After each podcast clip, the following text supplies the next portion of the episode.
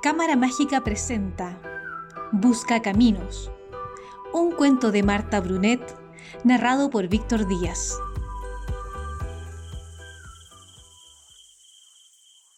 Resulta que en una montaña del sur vivía un señor chuncho, al cual los otros pájaros llamaban Busca Camino.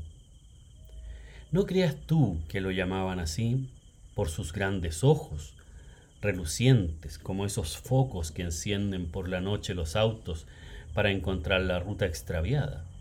No, le dieron ese sobrenombre a raíz de un gran servicio que les prestara. Pero antes, debo advertirte que hasta ese momento nadie quería al señor Chuncho. Este no hacía otra cosa que augurar calamidades Usted se va a enfermar. Ya le había dicho que chocaría contra ese árbol. Dese cuenta que tiene el moquillo. Mañana vendrá el peuco. Con esas frases nada alegres, desde que anochecía hasta el alba, presagiaba desgracias.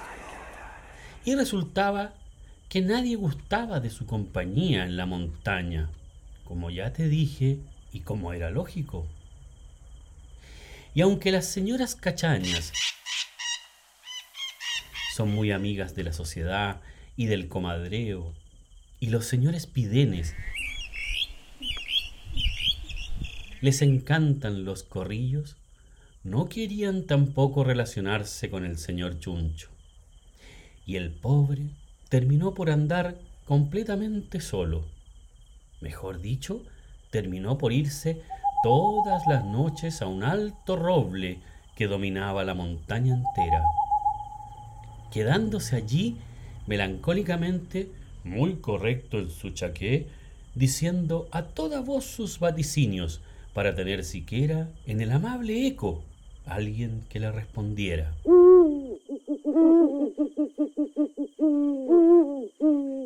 Pero resulta que una vez en una primavera muy fría y muy llena de heladas y de nieblinas y de lluvias, en una de esas primaveras en que parece que el invierno no quiere irse, los pobres pájaros, ateridos por el viento que bajaba furioso desde la cordillera, vieron un día que la neblina se espesaba en tal forma que la poca luz que dejaban pasar las nubes vestidas de luto se iba perdiendo y que a media tarde se formaba una noche llena de miedos y sobresaltos, buscando algo que comer. Y piaban desesperadamente, llamándose unos a otros, buscando los papás a las mamás y ambos a sus hijitos.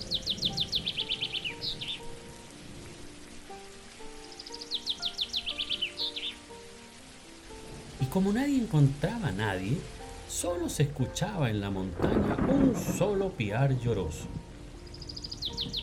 Mientras tanto, el señor Chuncho había despertado y después de dar varios bostezos, de estirar las alas y rascarse un poco, como es de rigor al salir de un buen sueño, puso atención a lo que los pájaros decían entre desolados sollozos. Periquito, periquito, ¿Has visto a mi tío Agustín? ¿Has visto a mi tío Agustín? Jesús, Jesús, aquí, aquí, allí, allí. Era para volverse loco. Pero el señor Chuncho no se afligió con tanto grito ni con tanta confusión. Se puso las botas y el impermeable, y con su paso de grave notario salió de la casa, dejando la puerta bien cerrada para evitar robos. Guardó la llave en el bolsillo de atrás del pantalón y realizado este gesto precautorio, se fue de un vuelo al árbol de enfrente, donde una señora diuca lloraba a mares llamando a su marido. Con los ojos bien abiertos y bien brillantes en la oscuridad, el señor Chuncho le fue alumbrando el camino una vez que averiguó dónde vivía.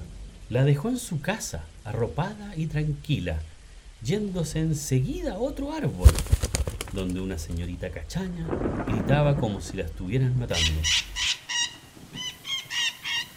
Rodeada de sus hermanas, que ya no gritaban porque se habían quedado roncas, y la llevó a su casa, donde papá Choroy y mamá Cachaña estaban rezando una letanía para que San Cristóbal las trajera con bien a casa. Y en esta forma, auxiliando a unos y a otros, el señor Chuncho logró poner orden en la montaña y que cada cual, sano y salvo, a su domicilio llegara. Tan atareado estaba que olvidó sus anuncios de calamidades.